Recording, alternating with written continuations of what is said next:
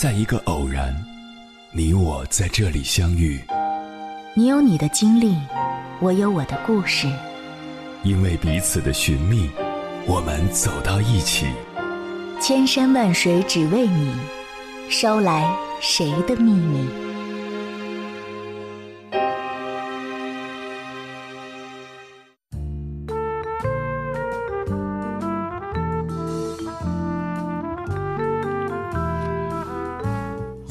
各位夜行者，这里是正在直播的中国交通广播心灵夜话栏目《千山万水只为你》，深夜不孤单，我是迎波，我要以黑夜为翅膀，带你在电波中自在飞翔。古希腊哲学家伊壁鸠鲁的第一个门徒门采多罗斯曾说过这样一句话：“我们幸福的原因存在于我们的自身之内，而不是自身之外。”确实，对于一个人的幸福，甚至对于他的整个生存的方式，最主要的是这个人自身的内在素质，他直接决定了这个人是否能够得到内心的幸福。因为人的内心快乐亦或痛苦，首先就是人的感情、欲望和思想的产物，而人自身之外的所有事物，对于人的幸福都只是间接的发挥影响，因此。同一样外在的事物和同一样的境遇，对我们每一个人的影响都不尽相同。接下来，千山万水只为你，美文阅读，跟朋友们分享的文章选自书籍《人生的智慧》，名字叫《人的精神差异决定了领悟高级快乐的能力》，作者叔本华。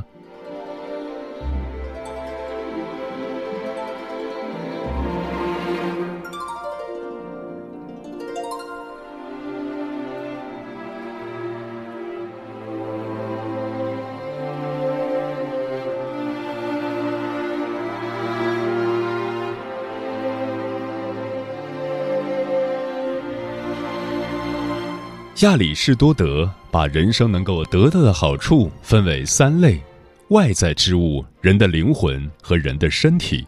现在我只保留他的三分法。我认为，决定凡人命运的根本差别在于三项内容，他们是：一、人的自身，即在最广泛意义上属于人的个性的东西，因此。它包括人的健康、力量、外貌、气质、道德品格、精神智力及其潜在发展。二人所拥有的身外之物及财产和其他占有物。三人向其他人所显示的样子，这可以理解为人在其他人眼中所呈现的样子，即人们对他的看法。他人的看法又可分为名誉、地位和声望。人与人之间，在第一项的差别是大自然确定下来的，由此可以推断，这些差别比起第二三项的差别，对于造成人们的幸福亦或不幸福，会产生更加根本和彻底的影响。因为后两项内容的差别只是出自人为的划分。人自身拥有的优势，诸如伟大的头脑、思想或者伟大的心。与人的地位、出身、财富等优势相比，就犹如真正的国王比之于戏剧舞台上假扮的国王一样。每个人到底生活于何样的世界，首先取决于这个人对这个世界的理解。这个世界因为个人头脑和精神的差异而不同，因此。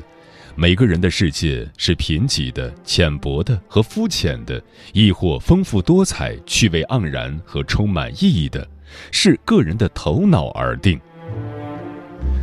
例如，不少人羡慕他人在生活中发现和遇到饶有趣味的事情，其实前者应该羡慕后者所具有的理解事物的禀赋才对。正是归因于他们理解事物的禀赋。他们经历过的事情，在其描绘中都带有某种韵味。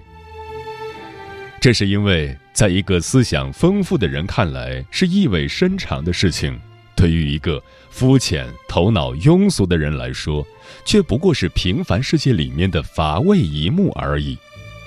这种情形尤其明显见之于歌德和拜伦创作的取材于真实事件的许多诗篇。呆笨的读者会羡慕诗人能有那些其乐无穷的经历，而不是羡慕诗人所具有的伟大的想象力。这种想象力足以化平凡无奇为伟大和优美。同样，一个具有忧郁气质的人所看到的悲惨一幕，在一个乐天派的眼里，只是一场有趣的冲突；而一个麻木不仁的人。则把这视为一件无足轻重的事情。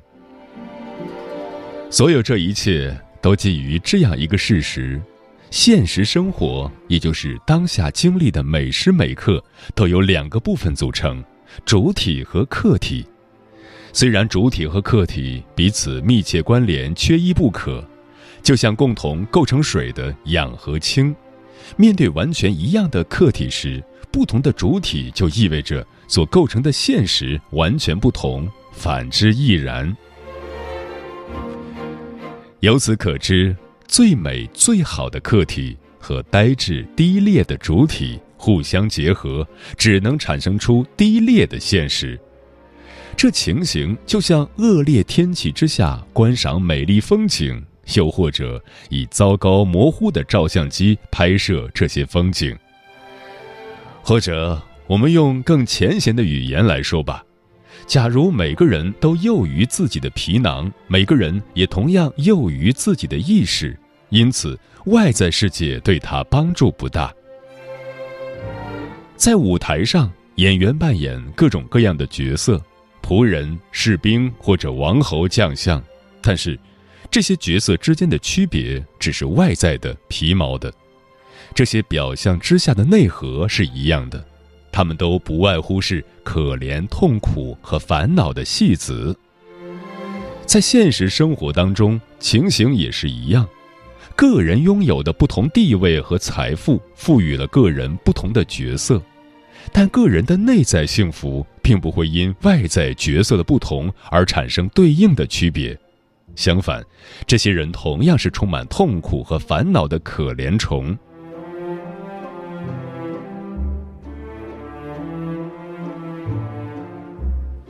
忧虑和烦恼的具体内容因人而异，但它们的形式却大同小异。痛苦和忧虑的程度会存在差别，但这些差别却与人们的地位、财富的差别并不匹配，和每个人所扮演的角色不相吻合。对于人来说，存在和发生的一切事情总是直接存在和发生在他的意识里面。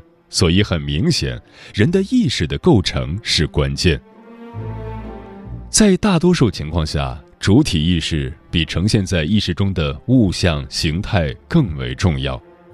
一切美妙有趣的事物，经由一个愚人呆滞的意识反应，都会变得枯燥乏味。相比之下，塞万提斯却在一个简陋的牢房里写作了他的《堂吉诃德》。构成现实的客体部分掌握在命运的手里，因此是可以改变的；但主体部分是我们自身，所以就其本质而言，它是不可改变的。因此，尽管在人的一生中外在变化不断发生，但人的性格却始终如一。这好比虽然有一连串的变奏，但主旋律却维持不变，无人能够脱离自身个性。正如那些动物，不管人们把它们放置在何种环境里，它们仍然无法摆脱大自然为它们定下的不可更改的狭窄局限。这一点解释了诸如为什么我们在努力使自己宠爱的动物快活的时候，应该把这种努力控制在一个狭窄的范围之内。这是由动物的本性和意识的局限所决定的。人亦如是。一个人所能得到的属于他的快乐，从一开始就已经由这个人的个性规定了。一个人精神能力的范围，尤其限定了他领略高级快乐的能力。如果这个人的精神能力相当有限，那么所有来自外在的努力别人或者运气所能为他做的一切都不会使他超越，只能领略平庸无奇、夹杂着动物性的快乐的范围。他只能享受感官的乐趣、低级的社交、庸俗的消费和闲适的家庭生活。因为最高级、最丰富多彩以及维持最为恒久的乐趣，是精神思想上的乐趣。尽管我们在年轻的时候对这一点缺乏充足的认识，但是能否领略这些精神思想的乐趣，却首先取决于一个人与生俱来的精神思想能力。从这里可以清楚地看到，我们的幸福在多大的程度上取决于我们自身，即取决于我们的个性。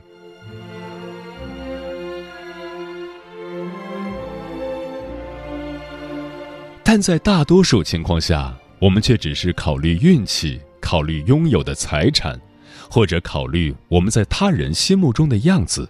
其实，运气会有变好的时候，甚至如果我们内在丰富的话，我们就不会对运气有太多的要求。相比之下，一个头脑呆滞的人，终其一生都是头脑呆滞；一个笨蛋至死仍是一个笨蛋。哪怕他身处天堂，被天堂美女所簇拥着。因此，歌德说：“大众不分贵贱，都总是承认，众生能够得到的最大幸运，只有自身的个性。”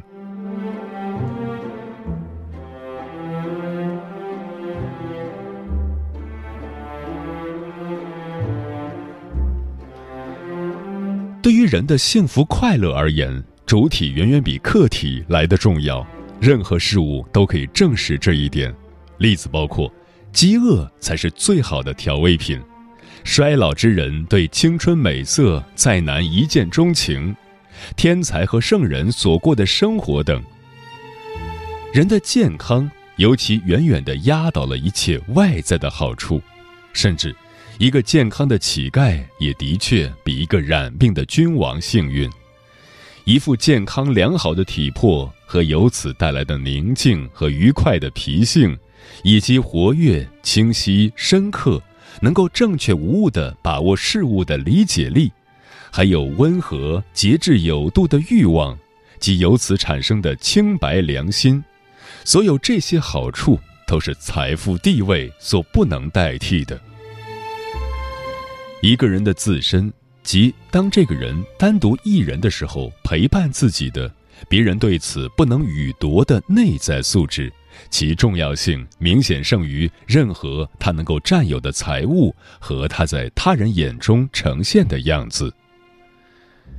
一个精神丰富的人，在独处的时候沉浸于自己的精神世界，自得其乐；但对于一个冥顽不灵的人，接连不断的聚会、看戏、出游、消遣，都无法驱走那折磨人的无聊。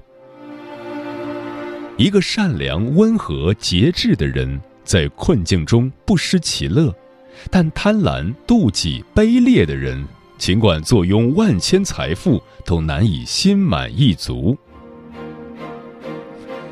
如果一个人能够享有自己卓越的、与众不同的精神个性所带来的乐趣，那么普通大众所追求的大部分乐趣，对于他来说都是纯属多余的，甚至是一种烦恼和累赘。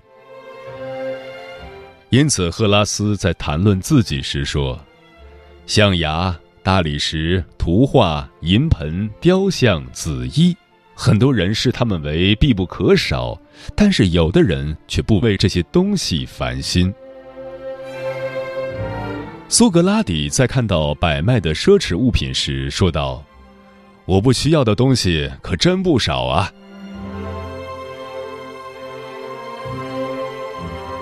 对我们的生活幸福而言，我们自身的个性才是最重要和最关键的，因为我们的个性持久不变。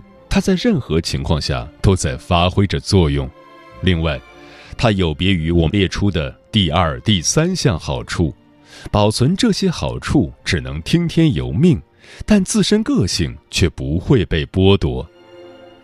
与后两项只是相对的好处相比较，我们自身的价值可以说是绝对的。由此可知，通过外在的手段去影响和对付一个人，要比人们普遍所认为的困难得多。只有威力无比的时间，才可以行使他的权利。人在肉体和精神方面的优势逐渐被时间消磨殆尽，也只有人的道德气质不受时间的影响。在这一方面，财产和别人的看法。当然显得更有优势了，因为时间并不会直接夺走这些好处。后两项好处的另一个优势就是，因为他们都处于客体的位置，他们的本质决定了任何人都可以得到他们，起码人们都有占有这些好处的可能。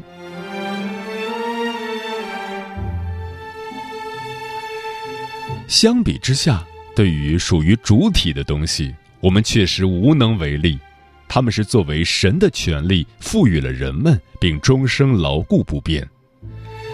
所以歌德说，在你降临世上的那一天，太阳接受了行星的问候，你随即永恒地遵循着让你出世的法则茁壮成长，你就是你，你无法逃脱你自己。我们唯一能够做到的就是。尽可能充分地利用我们既定的个性，因此，我们应该循着符合我们个性的方向，努力争取适合个性的发展。除此之外，则一概避免。所以，我们必须选择与我们个性相配的地位、职业和生活方式。一个天生筋骨强壮、长得像大力神的人。如果被外在情势所迫，需要从事某种坐着的职业，去做一些精细繁琐的手艺活或者从事学习研究和其他脑力工作，这些工作需要他运用先天不足的能力，而他那出色的身体力量却无从发挥。要是出现这种情况，那这个人终其一生都会感到郁郁不得志。但如果一个人虽然具有异常突出的智力，但其智力却无从得到锻炼和发挥，从事的是一种根本发挥不了他的智力的平庸工作，或者这工作干脆就是他力不能及的力气活儿，那么这个人遭遇的不幸，比起第一个人则有过之而无不及。所以，我们必须避免过度估计自己的能力。尤其在我们年少气盛的时候，这可是我们生活中的暗礁。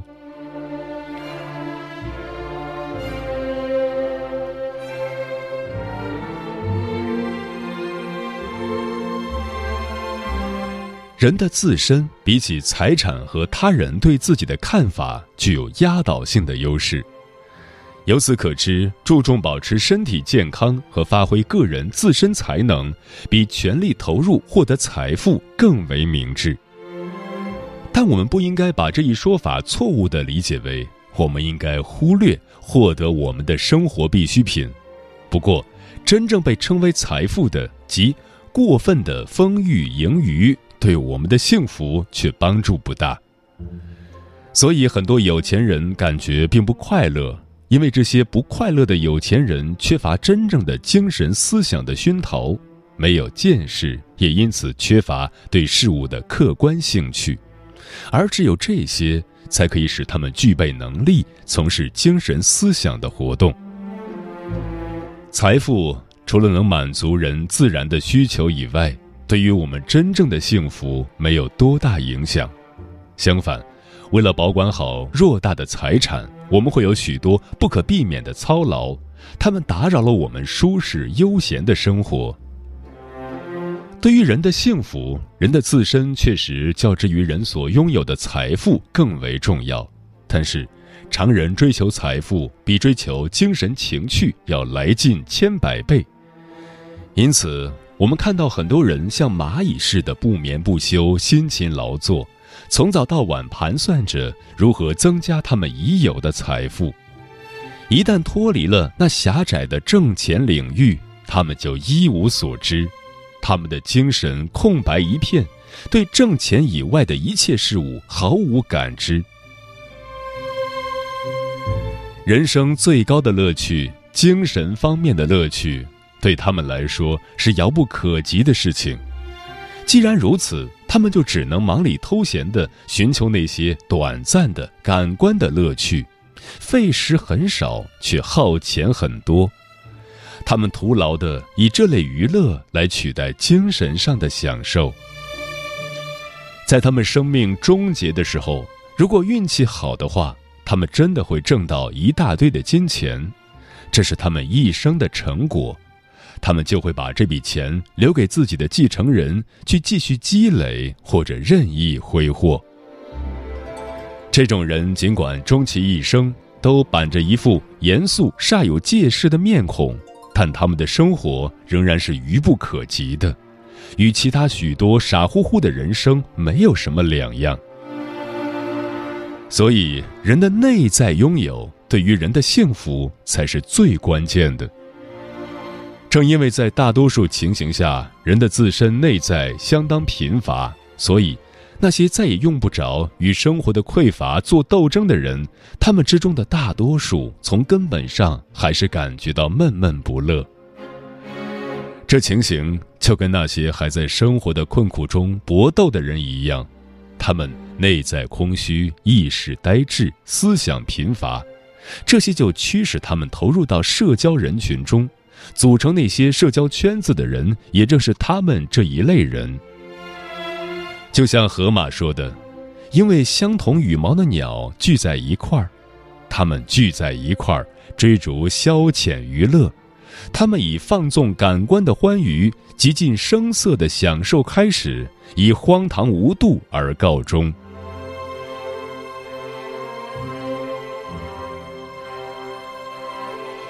众多刚刚踏入生活的纨绔子弟，穷奢极欲，在令人难以置信的极短时间内，就把大部分家财挥霍殆尽。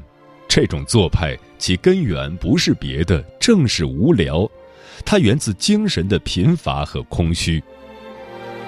一个外在富有但内在贫乏的富家子弟来到这个世界，会徒劳地试图用外在的财富去补偿内在的不足。他渴望从外部得到一切，这情形就好比试图以少女的汗水去强健自己体魄的老朽之人。人自身内在的贫乏，由此导致了外在财富的贫乏。至于另外两项人生好处的重要性，不需要我特别强调。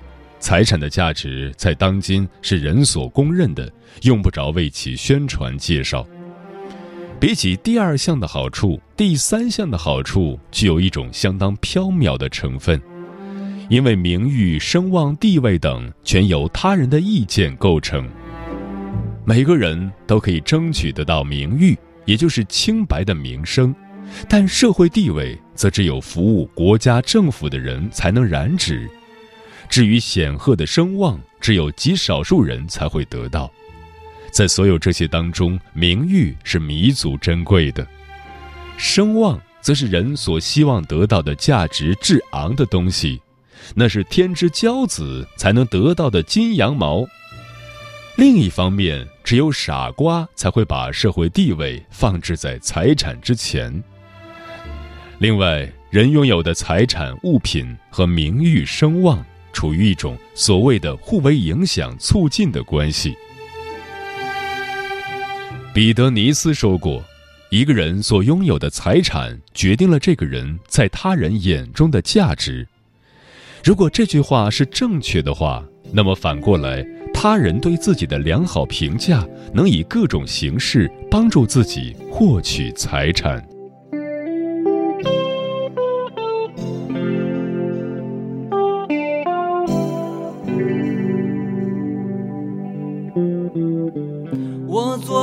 红色的屋顶烟从我的四周升起我只好暂时屏住呼吸。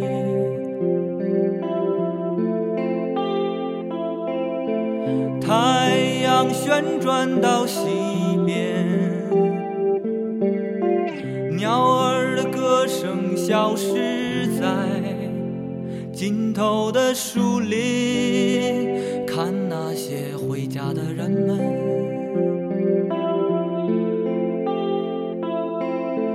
晚风扬起我的头发，模糊了清晰的世界。那些让我忏悔的日子里，向你证明一切。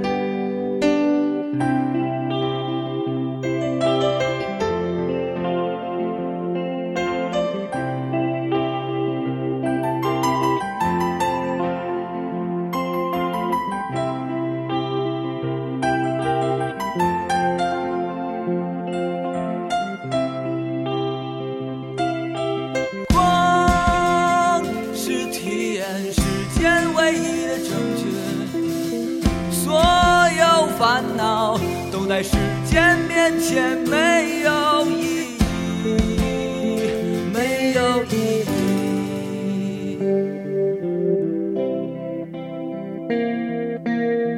我看到天边的红云坍缩成烟，风成群结队的归来，散尽它们的温度后。